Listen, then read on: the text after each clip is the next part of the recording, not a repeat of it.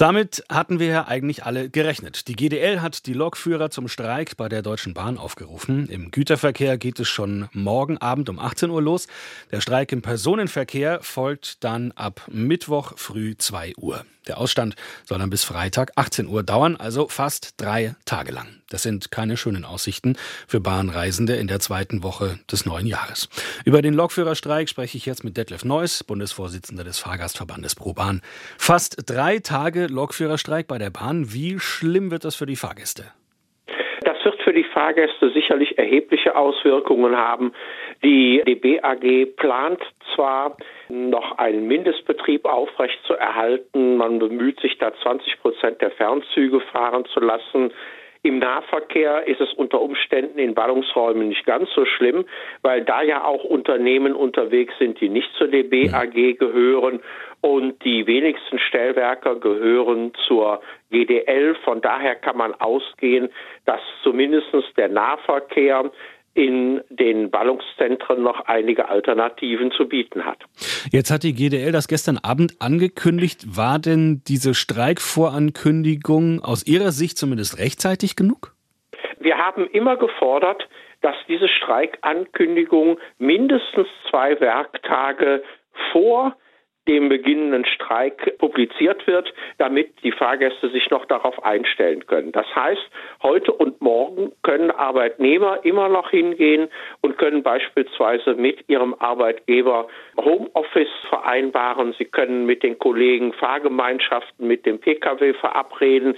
Das ist aus unserer Sicht zumindest für die Arbeitgebervorlaufzeit genug. Bei Leuten, die Urlaubsreisen vornehmen wollen, da wird es natürlich etwas problematischer. Da sind Hotels gebucht worden, da sind Züge mhm. gebucht worden, aber man kann früher fahren, man kann später fahren. Die Zugbindung ist aufgehoben. Man muss also nicht mehr zwingend den Zug nehmen, den man gebucht hat. Reicht das denn als Kulanz aus sozusagen, dass die Zugbindung aufgehoben wurde aus Ihrer Sicht? Das ist natürlich unterm Strich ein bisschen wenig, vor allen Dingen, wenn man Hotels gebucht hat, die dann sagen, ja, wir haben ja nichts damit zu tun, mhm. wenn Sie mit der Bahn anreisen, Sie könnten ja auch mit dem Auto kommen. Aber das ist eben immer das große Problem bei einem Streik. Und es war ja auch absehbar, dass nach dem 8.1. gestreikt wird. Von daher müssen die Leute sich halt darauf einstellen, die Urlaubsreisen auch in Wintersportgebiete und so weiter durchführen wollen. Aber ich denke, da fahren dann ohnehin die meisten mit dem Auto.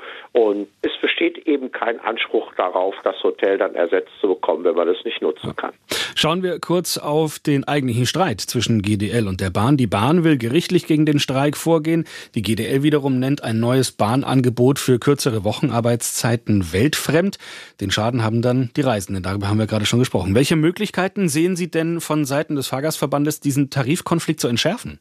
Zum einen hat die GDL ja bereits zu den Bedingungen, die sie von der Deutschen Bahn AG verlangt, mit anderen Eisenbahnverkehrsunternehmen Verträge abgeschlossen. Am 5. jetzt erst noch mit Go Ahead und die haben also auch diese stufenweise Einführung der 35-Stunden-Woche akzeptiert.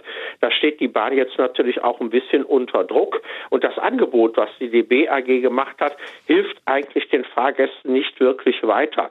Sie bietet da flexible Arbeitszeiten an, man kann also auch mehr Urlaub wählen.